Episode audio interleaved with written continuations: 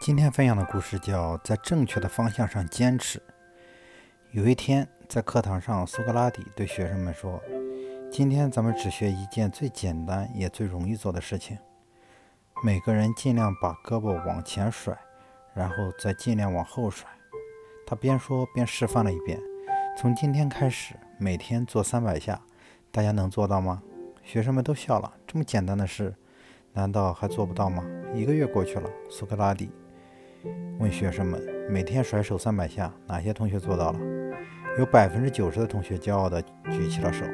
又一个月过去了，苏格拉底又问：“这次举手的学生只有八成。”一年过去了，苏格拉底再问一次大家：“每天甩手三百下，还有哪几位同学坚持了？”这时，整个教室里只有一个人举起了手。这个人后来成为古希腊的另一位哲学家。难者易也，易者难也。大道至简，成功的方法往往简单的让人忽略。